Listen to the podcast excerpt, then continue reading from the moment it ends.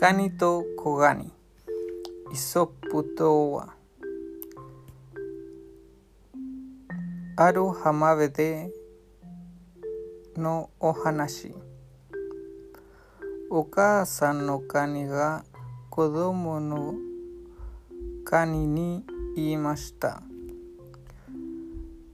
歩くときはまっすぐに歩きなさいそれから濡れている岩にお腹をすけてはいけませんよ。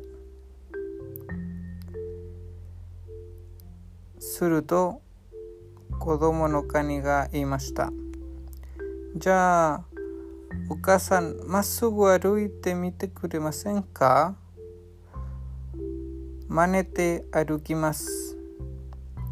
お母さんのカニは困ってしまったとさ。おしまい。